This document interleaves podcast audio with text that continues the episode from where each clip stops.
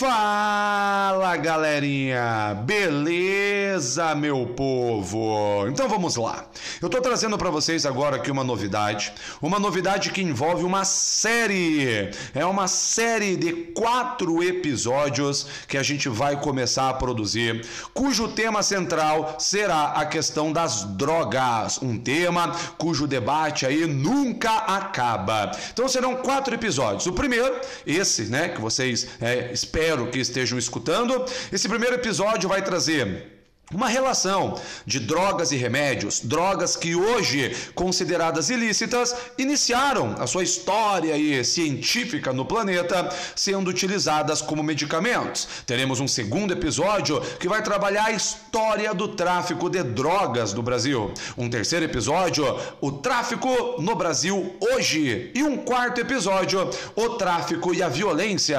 Tentaremos fazer aí um paralelo da violência com o tráfico de drogas. Vale a pena lembrar que o nosso país é, tem mais de 60 mil assassinatos por ano, muitos deles ligados, relacionados ao tráfico.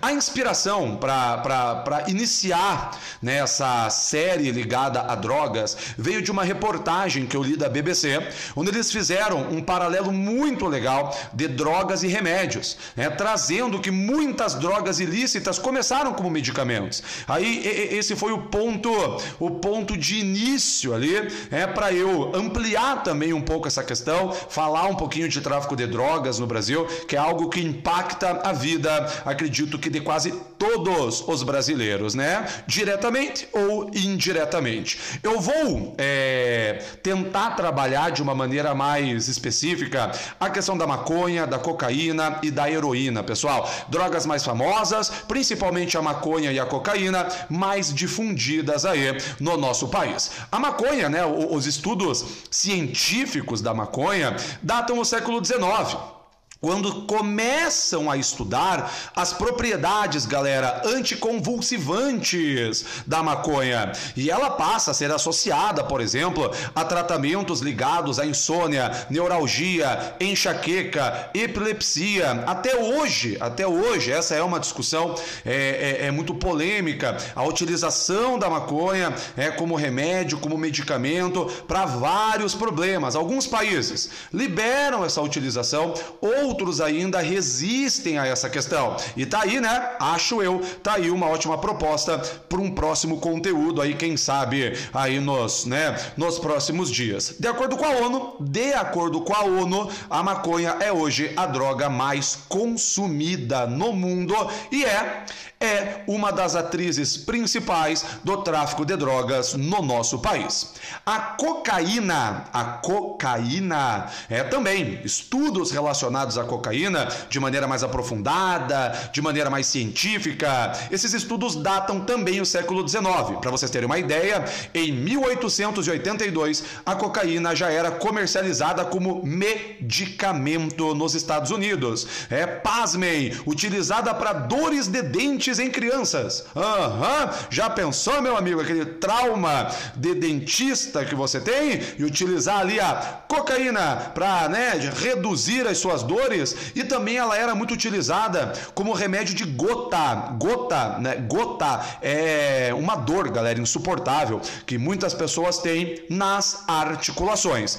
É muito famosa, né, a história, a, a, a relação é, do pai da psicanálise, Freud, com a cocaína, Freud defendeu num certo período da sua vida a utilização da cocaína para combater a depressão. Aí, posteriormente, ele vai ter uma história muito triste ligada à cocaína e à perda, né, de um amigo dele, mas essa, essa relação do Freud com a cocaína ficou bem famosa. Inclusive, é, muitos estudos do Freud ligados à cocaína, muitos alegam que foram fonte inspiradora é, para a cocaína ser diluída em forma de colírio, é em forma de colírio, para ser utilizada como analgésico em cirurgias oculares. É isso mesmo que você está, é, está escutando. E isso gerou ali os estudos necessários para o desenvolvimento da anestesia local, o nascimento da anestesia local. Ok? Então, essa relação também da cocaína com Freud é algo muito falado, é algo muito famoso. Que mais? Que mais? Tem a Coca-Cola, né? tem a Coca-Cola, pessoal. É, muitos me perguntam, professor, mas o nome é Coca-Cola? É, é, uma zoação, né, professor? É claro que, que, que não tem nada a ver com a cocaína. Galera, tem tudo a ver com a cocaína.